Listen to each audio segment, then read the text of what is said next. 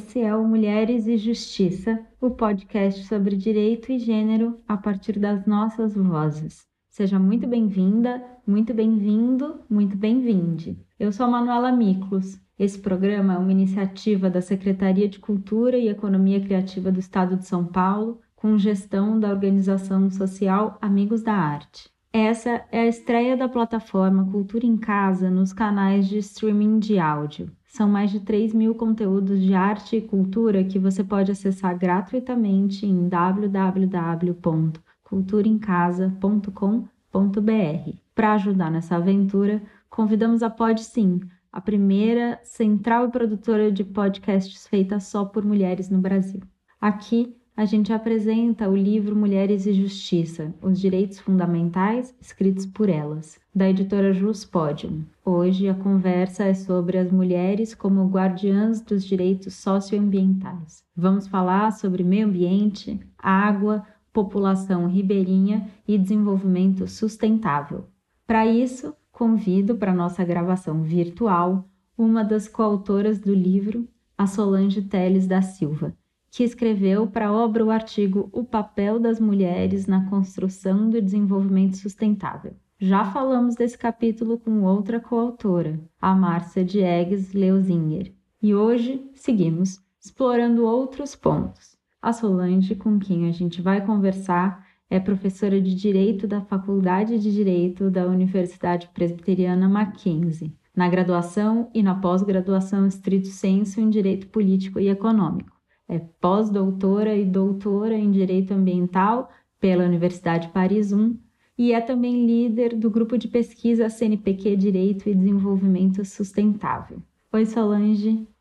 Que prazer tão grande estar aqui com vocês, sobretudo com essa equipe de mulheres maravilhosas do Pode Sim. É uma grande alegria para mim estarmos juntas nesse dia. E tenho também a agradecer né, a desembargadora federal, querida amiga Inês Virgínia, Alessandra Gotti e a Sandra Corrô, subprocuradora da República, pelo convite para poder ter compartilhado esse artigo junto com a Márcia.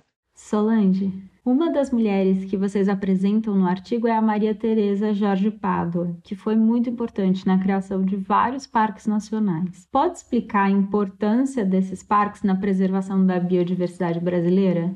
Eu posso explicar a importância tanto da Maria Tereza Jorge Pádua para uh, os parques, para a criação dos parques nacionais, porque ela foi uma expoente, sem ela nós não teríamos conquistado tantos espaços territoriais especialmente protegidos, mas sobretudo quando nós falamos de biodiversidade, a necessidade de nós termos esses espaços salvaguardados, esses espaços protegidos, onde nós temos então a diversidade biológica in situ. É uma importância muito grande podermos manter esses espaços. E às vezes são espaços que também agregam, que congregam pessoas, povos e populações tradicionais que ali vivem. Então nós temos essa miscelândia, né? Nós podemos falar essa uh, esta conformação de não apenas termos espaços que são colocados dentro de um museu, por assim dizer, mas espaços também nos quais nós convivemos. Você falou de parques, né? Parques são esses espaços territoriais especialmente protegidos,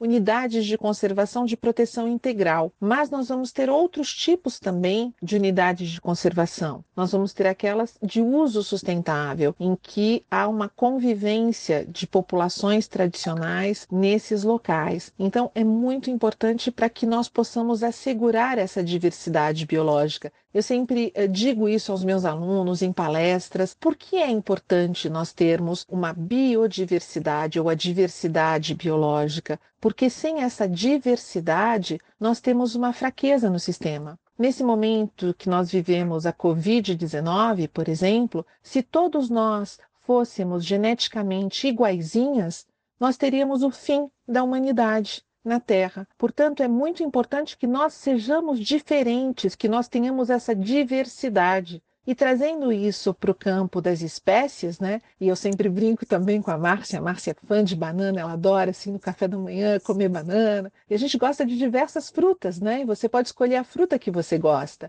E se essa fruta nós não tivermos diversidade em termos desta fruta, nós temos a possibilidade de uma extinção em massa. E nós estamos vivendo esse processo de extinção em massa da biodiversidade. Portanto, aqui que entram os parques, né? Não só esses espaços onde nós podemos conviver com a diversidade biológica e com a biodiversidade, mas espaços também em que nós procuramos deixá-los mais intocáveis, mais íntegros, né? na sua integralidade ali, para podermos conservar, para podermos salvaguardar essa diversidade que nós temos. Daí a importância de unidades de conservação de proteção integral, como é o caso dos parques e dos parques brasileiros, que não são apenas terrestres. Importante que nós digamos isso também, mas são parques costeiros ou marinhos costeiros.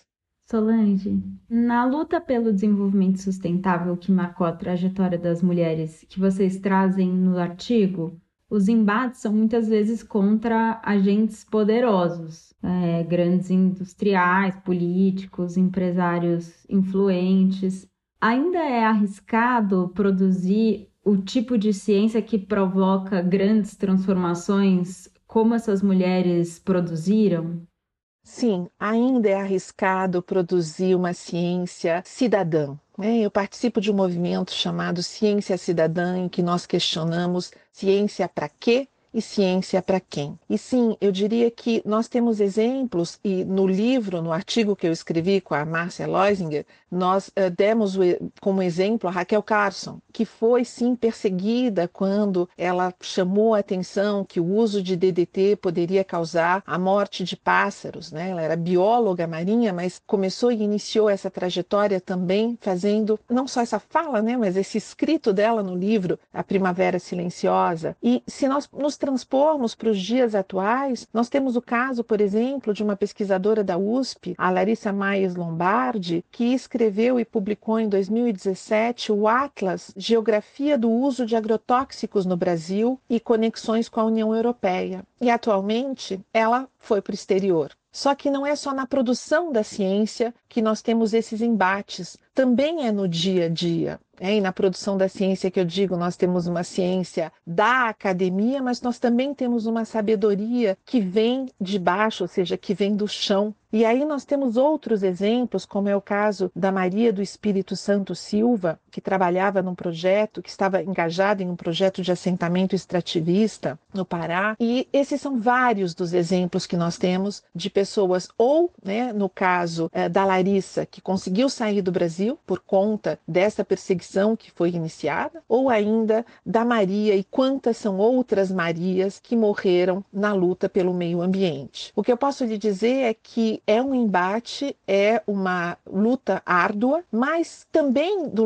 campo do direito nós começamos a ter respostas. Por exemplo, a Convenção de Escazú, né, uma nova convenção que foi adotada eh, e que traz a questão da participação, da informação e do acesso à justiça, é o primeiro texto internacional que traz um artigo sobre a defesa dos defensores e defensoras de meio ambiente. E ser um defensor ou uma defensora do meio ambiente é ser um defensor, uma defensora da vida. E sem realizar esta defesa, a vida não tem sentido. Então, embora corra esse risco, embora na produção da ciência possamos ser perseguidas, perseguidos, não há como não fazer uma ciência que não seja uma ciência que nós nos questionemos: para que estamos fazendo essa ciência? Para quem estamos fazendo essa ciência? Essas são duas questões fundamentais no desenvolvimento e para o desenvolvimento da ciência. Muito obrigada, Solange. Fica aqui com a gente para responder a pergunta de uma convidada muito especial daqui a pouco. Quem também está aqui com a gente é a Bianca Monteiro Porto da Cunha Ferreira, advogada e mestranda do programa de pós-graduação em Direito da Universidade Federal do Pará. Ela escreveu, junto com a Eliane Cristina Pinto Moreira, o artigo Injustiça Ambiental e Gênero. Reflexões sobre o deslocamento compulsório de mulheres ribeirinhas em decorrência da implantação da usina hidrelétrica de Belo Monte. Bem-vinda, Bianca! Boa tarde a todas. Agradeço muito pela possibilidade de dialogar com vocês hoje, é um prazer. Bianca, quais foram as principais consequências dos deslocamentos compulsórios impostos pela usina de Belo Monte na vida das mulheres ribeirinhas? Bem, primeiramente é importante dizer que os deslocamentos compulsórios implicam em espalhamento, em desarticulação dos coletivos, implica em rupturas severas nas estruturas familiares e de parentesco. Então, a partir do momento em que o empreendimento começa a ser instalado e as modificações territoriais iniciam, né, isso vai desde a entrada dos funcionários da Norte Energia nas terras das comunidades, né, com a finalidade de negociar essas terras, se é que se pode chamar de negociação todo o assédio e intimidação que eles promoveram e que implicou nas vendas dessas terras a preços ínfimos, então, vai desde a entrada desses funcionários até a concretização da perda territorial. Então, a partir do momento que isso ocorre, toda a estrutura que se tinha na região do Xingu é alterada profundamente. Os modos de vida jamais foram os mesmos e jamais serão. Então, nesse contexto, quando as organizações familiares se alteram com a separação de famílias, de parentes e vizinhos que por anos e por diversas gerações viveram juntos ou muito próximos, compartilhando suas vidas e vivendo cotidianamente, essa separação significa uma total modificação de referenciais, que não são apenas espaciais, mas que se estruturavam muito em função de uma territorialidade que foi atingida por Belo Monte e completamente modificada. Então, as mulheres, como historicamente ocorre em processos diaspóricos, são afetadas de um modo muito particular, muito singular. No caso das comunidades da região do Xingu, o papel das mulheres se modificou também, porque além de serem responsáveis pela manutenção da reprodução das condições de vida, ao realizarem as funções de cuidado doméstico, né, elas aumentaram seus turnos de trabalho porque elas precisaram diversificar as atividades econômicas das famílias, né? Porque antes essas famílias exerciam uma atividade econômica, como pesca, coleta, agricultura, que foram completamente viabilizadas à medida que o empreendimento foi avançando né, na sua instalação. Então, elas precisaram ir à cidade para vender trabalhar em pequenos comércios, é, costuravam roupas para vender em Altamira, faziam trabalhos de manicure pedicure e etc. E aí ficaram ainda mais sobrecarregadas, né? Então é uma total desarticulação do que se tinha antes. E além disso, Outro aspecto sensível em relação às mulheres do, da região do Xingu diz respeito ao aumento da violência sexual na região, né, desde o início das obras para a construção de Belo Monte é, houve um inchaço populacional desenfreado, que é típico dos períodos de construção de mega empreendimentos, é, e toda a estrutura social foi alterada. Foi verificado o aumento da violência urbana em Altamira, o aumento das violências sexuais, contra as mulheres ocasionada pela quantidade de homens que chegavam à cidade para trabalhar na construção da empresa, e o índice de prostituição também cresceu muito. Nesses contextos de conflitos socioambientais, né, com o aprofundamento dos níveis de desigualdade social, é histórico que se verifica em relação ao corpo da mulher, sobretudo as mulheres de cor ou não brancas. É, os seus corpos eles são entendidos como campos de batalha a serem ocupados e disputados, é algo bastante profundamente colonial. Explica pra gente o termo colonialidade de gênero que aparece no seu artigo. O conceito de colonialidade de gênero ele foi desenvolvido pela socióloga Maria Lugones como uma crítica, uma forma de complexificar o conceito de colonialidade do poder, desenvolvido pelo também sociólogo Aníbal Quirrano. Quirrano formulou o conceito de colonialidade do poder para nomear os processos de imposição de raça à população mundial, que por meio da utilização de atributos biologizantes, fenotípicos, para criar o que seria o indivíduo colonizado, o outro, serviu para legitimar relações de dominação impostas pela conquista. Então, ele argumenta que a criação do critério racial foi imprescindível para que a população mundial fosse distribuída nos termos do capital, né? e aí em níveis e papéis e lugares na estrutura social. Então, as dualidades que foram criadas pela colonialidade, né, que opõem, né, ou seja, distribuem polos opostos, humanos e não humanos, colonizadores e colonizados, brancos e não brancos, vencedores, vencidos, superiores, inferiores, também colocam em oposição homens e mulheres. Então, a Maria Lugones elaborou o conceito de colonialidade de gênero exatamente como uma crítica ao fato de que o Quirrano não utilizou e não aprofundou os efeitos da classificação social a partir de critérios raciais em relação ao gênero. Ela traz a categoria gênero para o para o conceito de colonialidade do poder, argumentando sobretudo que o gênero também operou na classificação das pessoas. Né? E como a raça um construto social político, o ser mulher e o ser homem foram resultado de construções históricas, portanto, não são categorias naturais e muito menos biológicas. Né? O sistema gênero ele também serviu para classificar as pessoas em humanos e não humanos. E as mulheres de cor ou não brancas, elas sofrem duplamente o processo de inferiorização porque sofrem como mulheres e também por serem étnica e racialmente diferenciadas.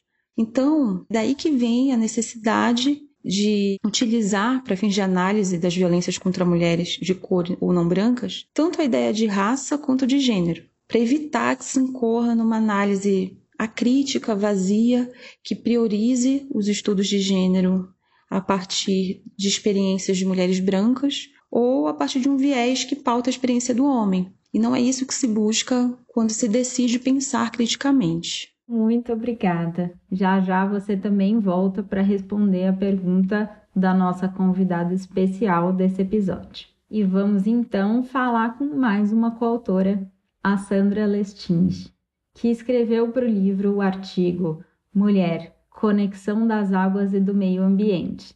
Já falamos dele com outra coautora, a Sandra Kish. E hoje vamos aprofundar essa conversa. A Sandra é zootecnista formada pela Unesp de Abuticabal, doutora em recursos florestais pela Exalc USP e professora associada da Universidade Federal do Piauí. É também educadora ambiental e trabalha com a questão socioambiental há 40 anos. Atuou como colaboradora no projeto Conexão Água da quarta CCR, requisitada pelo Ministério Público Federal. Oi, Sandra. Oi, Manu. Boa tarde a todas, a todos. Um prazer estar aqui.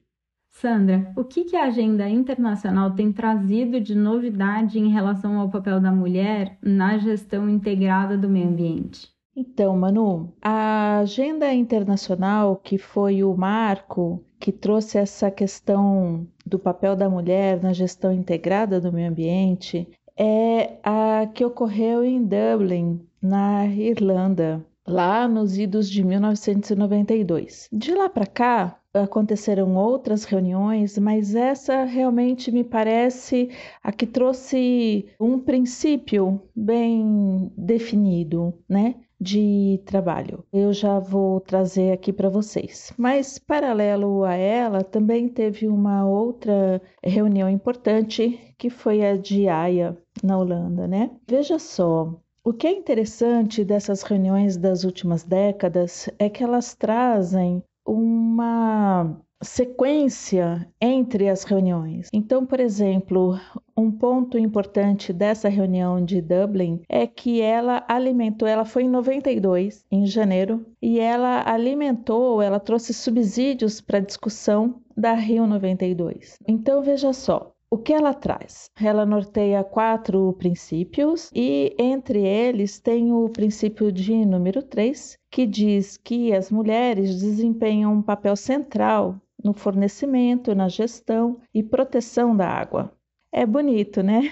É interessante, porque fica declarado o papel central das mulheres como provedoras, usuárias de água, guardiãs do meio ambiente, com papel importante na gestão dos recursos hídricos. Pela aceitação e implementação desse princípio, desencadeou-se várias políticas públicas para buscar atender essas necessidades específicas das mulheres, para que elas se equipassem, se empoderassem e passassem a participar dos vários níveis de programas de recursos hídricos, né, incluindo as tomadas de decisões, implementação de agendas em prol, né, nessa função da dinâmica do uso e conservação da água. A gente pode citar outras reuniões, por exemplo, como a Convenção das Nações Unidas para o Combate à Desertificação em 94, a Cúpula Mundial sobre o Desenvolvimento Social de Copenhague em 95, a Declaração Política e Plano de Implementação de Joanesburgo,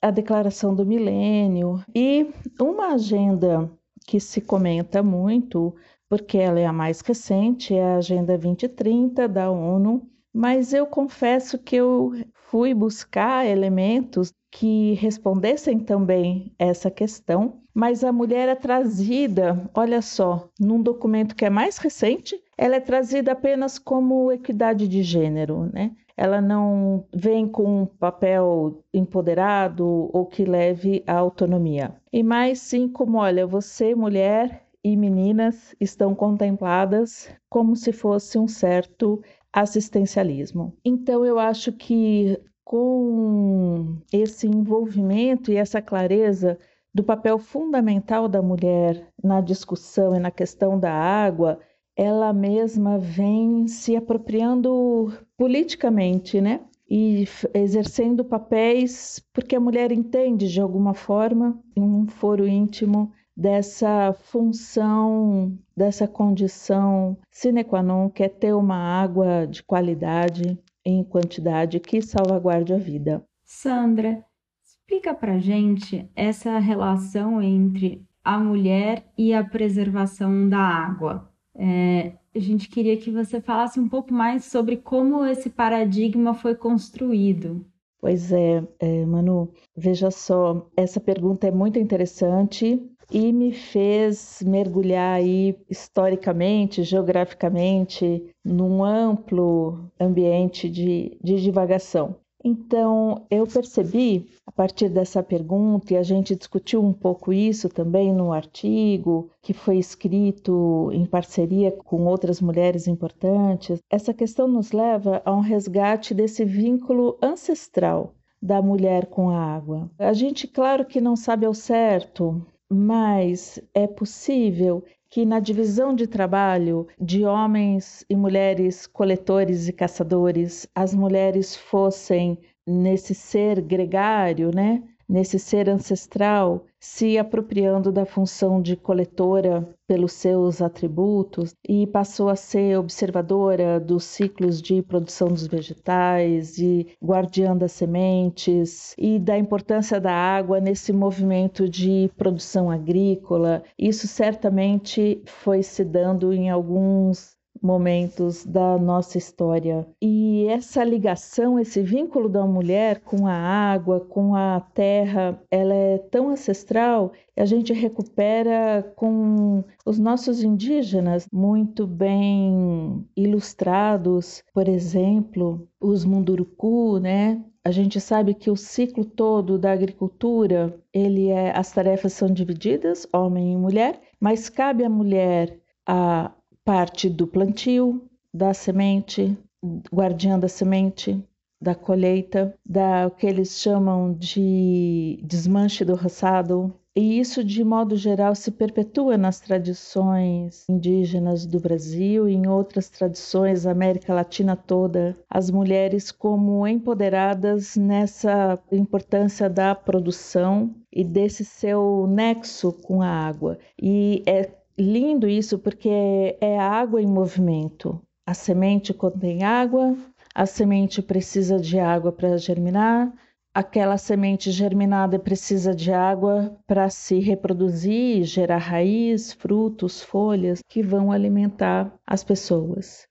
É claro que a gente tem momentos políticos muito bem demarcados e importantes, como o movimento sufragista pelo direito ao voto. É, eu fiquei acolhida pela fala da Solange, que também menciona a Raquel Carson, né? É uma mulher maravilhosa e destemida, que enfrentou dificuldades enormes durante a sua vida, nós trouxemos no capítulo também a Ana Primavera, que tem uma importância grande para o solo tropical do Brasil, para a compreensão do manejo do solo, que diferencia do manejo do hemisfério norte. E trouxemos também Vandana Shiva, com a importância da ideia, além da sua presença, do conhecimento e a posicionamento político sobre o ecofeminismo. A gente está vivendo num momento que Boaventura de Souza Santos coloca, por exemplo, de, ele chama de terricídio,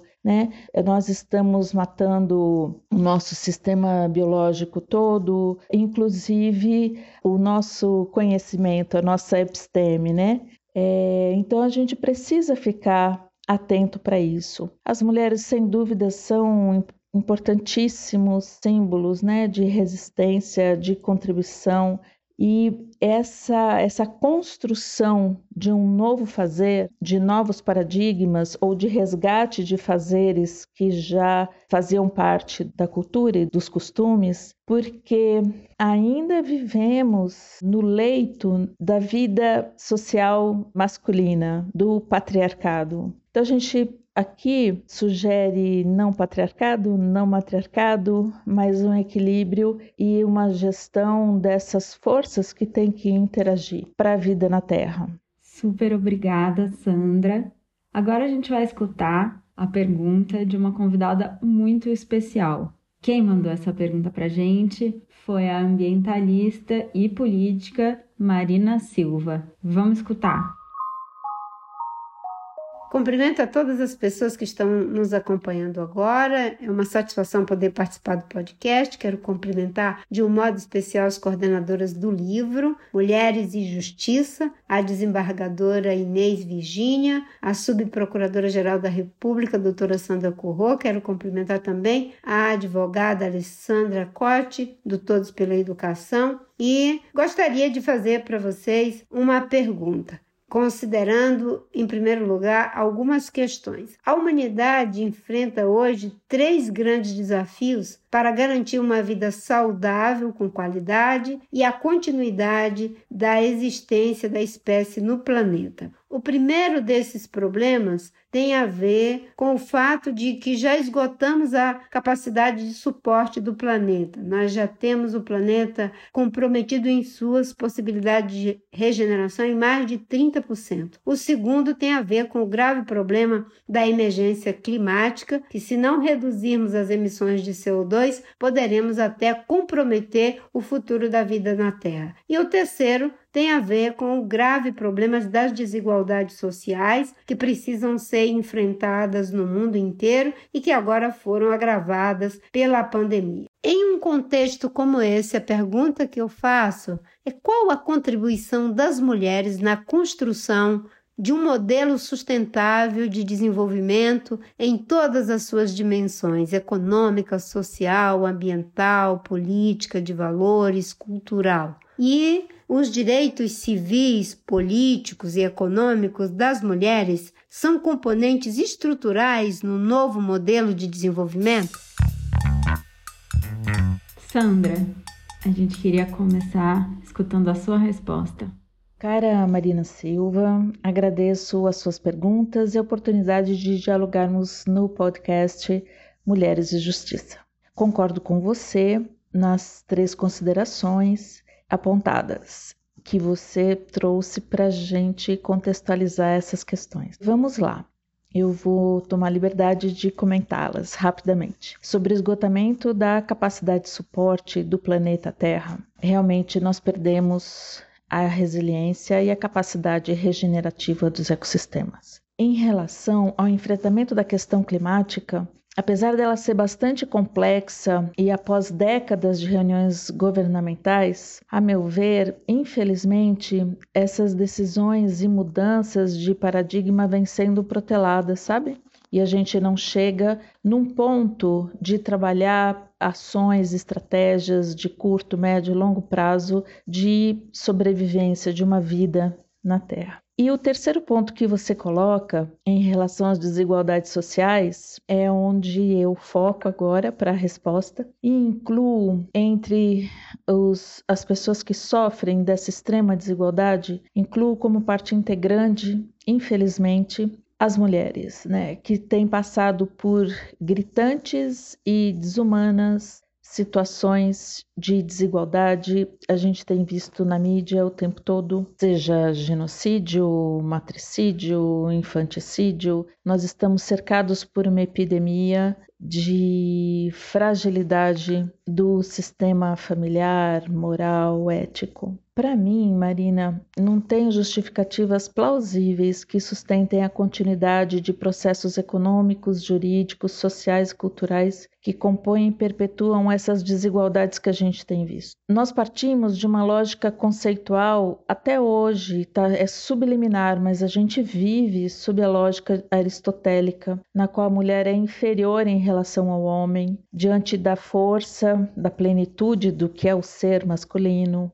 Infelizmente, ainda vivemos sob a visão de que a mulher representava a culpa pela perda do paraíso, a mulher era um perigo carnal e espiritual que deveria ser evitado. As bruxas foram às fogueiras, junto com seus conhecimentos ancestrais de cura pelas ervas e preparados que elas detinham poder. A situação de complacência em relação ao feminicídio, ao assédio moral e sexual precisam ser superados imediatamente na contramão de um provável terricídio, essa morte que a gente tem à nossa frente, né? E aí eu coloco é, algumas ideias que possam talvez possam convergir para essa mudança. O modo de fazer isso seria pelos pressupostos do ecofeminismo, né, da gente buscar e lutar pela igualdade de direitos e oportunidades entre homens e mulheres na defesa do meio ambiente, né, na conservação e na preservação da vida. Já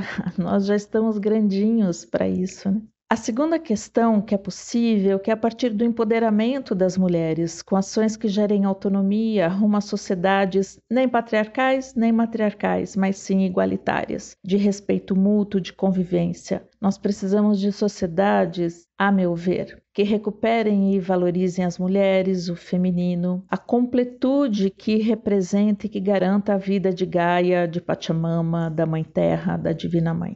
Essa retroalimentação que acontece com esses vínculos, com essas conexões da mulher com a terra, com a natureza, com a água, ela é essencial, né? ela é fundamental, porque a mulher tem em si esse potencial enorme para o acolhimento, para o cuidado, para o plantar, para o colher. E o que hoje a gente tem é uma certa ruptura desses ciclos, dessas possibilidades, e isso é preciso resgatar para a gente recuperar uma felicidade que todas nós queremos, todos nós queremos e precisamos. E por fim, já conduzindo para a sua segunda questão, eu vou ser bem objetiva. As eleições de 2022 estão chegando, já se fala nelas. É preciso que a gente se prepare, se qualifique para os cargos públicos. As mulheres precisam se qualificar mesmo, se aprimorar. O que é a gestão pública? Quais são os seus direitos? Quais são os seus deveres? É, nós temos uma conquista do espaço de 30% né, na representação política, mas eu considero pouco e eu acho que é preciso mais. É preciso ensinar e aprender a votar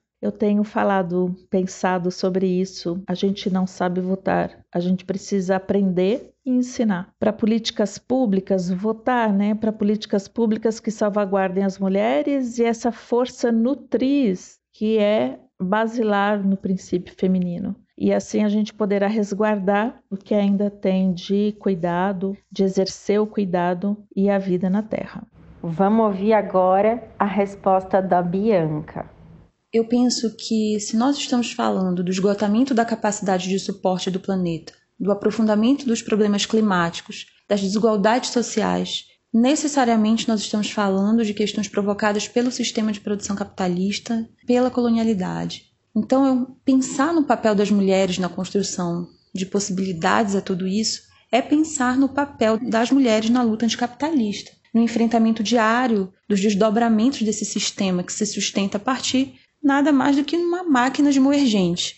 E quando eu falo desse enfrentamento na luta anticapitalista, eu não me refiro somente a uma disputa política em espaços intelectualizados ou acessíveis apenas a algumas mulheres. Eu falo fundamentalmente do dia a dia, do cotidiano, das lutas das mulheres indígenas, por exemplo. Todos os dias se posicionam à frente da defesa das, dos seus territórios, das suas terras, do seu povo, das suas demandas, como enfrentamento às investidas de um modelo de desenvolvimento absolutamente brutal, burro e violento.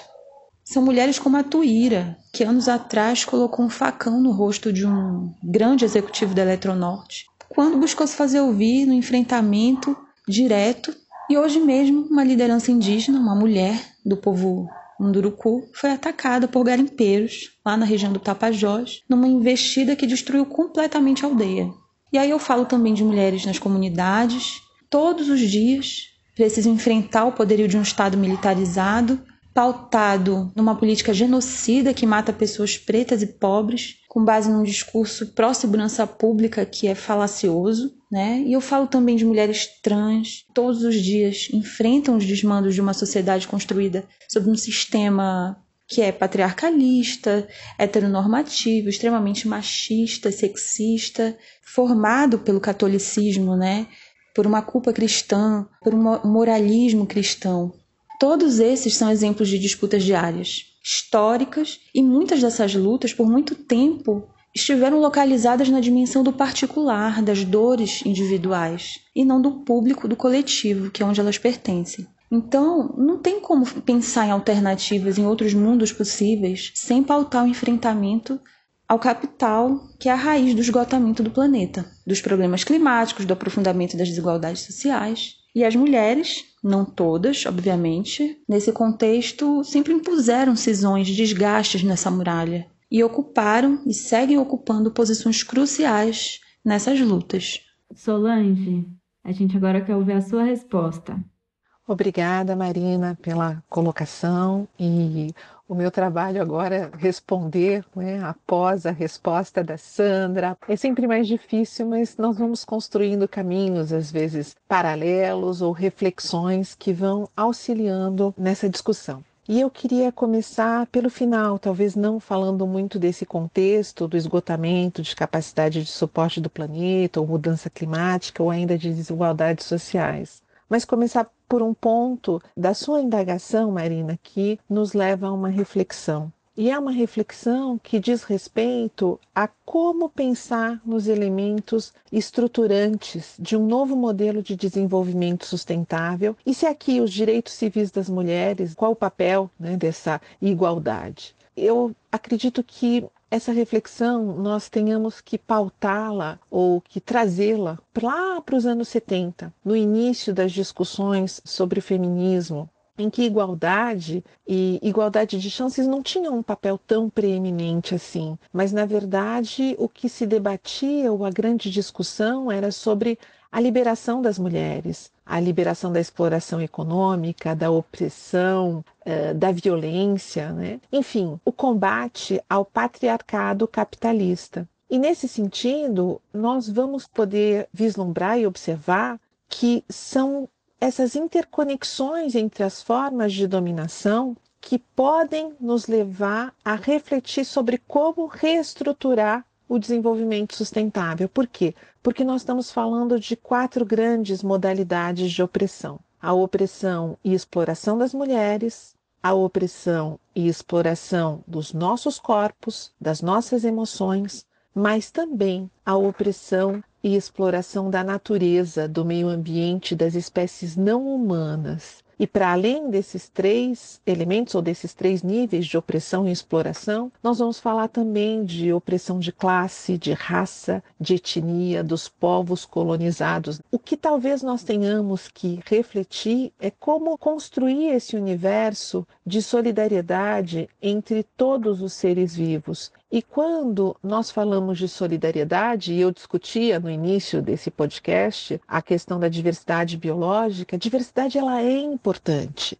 Por quê? Porque nós não queremos um mundo sem diversidade, nós queremos celebrar a diversidade. E a nossa riqueza, talvez ela resida justamente nessa igualdade, nessa equidade na diversidade. Então, sermos capazes de resistir a uma domesticação forçada. Né? Então, construir um conceito não hierárquico de diferença. É, buscar, através de uma consciência ecológica, a preservação da autonomia das mulheres em relação aos seus corpos, a construção de bens comuns a partir de uma democracia planetária e justiça socioambiental e sororidade. São questões que podem parecer extremamente conceituais e hipotéticas, mas que no nosso dia a dia fazem todo sentido. É, a sororidade, ela faz sentido. E o amor também faz sentido. E talvez aqui vale a pena nós refletirmos sobre um manifesto do amor revolucionário da Valérie Kaur, que nos presenteia com essa discussão dizendo não, não vamos ver no outro um estranho, mas vamos estender a mão, vamos caminhar juntas, vamos caminhar juntos.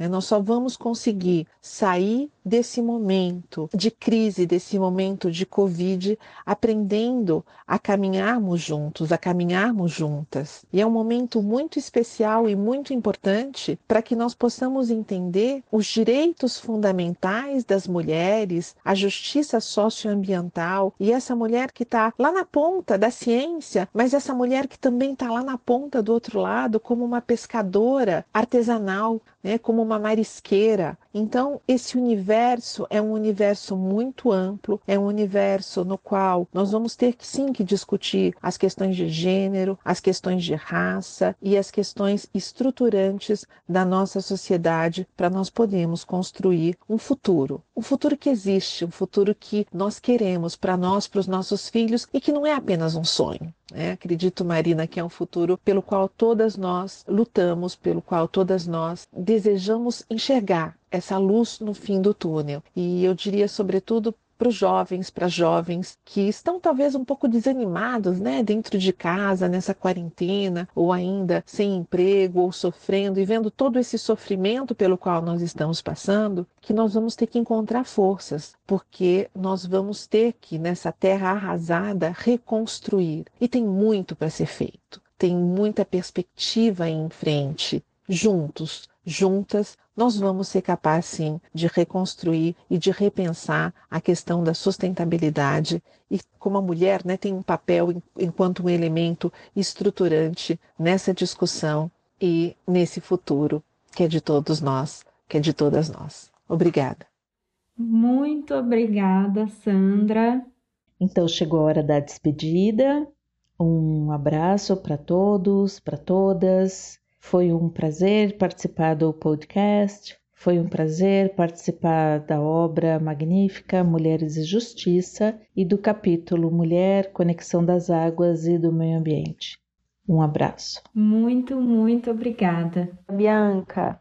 Gostaria de agradecer pela oportunidade. Foi uma honra passar essa tarde com vocês hoje. Muito obrigada e até a próxima. E muito obrigada, Solange. Eu é que agradeço a oportunidade, a possibilidade desse nosso diálogo e uh, queria parabenizá-las, né? Mais uma vez, eu acho que essa equipe de mulheres jovens, enfim, assim, com novas tecnologias, me deslumbra imensamente que vocês dominem todos esses artefatos, todas essas questões de, de mídia e que nós possamos então realmente fazer ecoar as vozes daquelas que têm sido invisibilizadas e, e daquelas que têm um potencial imenso para contribuir nessa construção de um mundo melhor. Eu agradeço e por todas essas mulheres invisibilizadas, eu deixo aqui esse meu agradecimento e que essa minha fala possa nos instigar não só a estudar mais sobre essas questões, mas a construir na prática caminhos para um futuro melhor. Muito obrigada.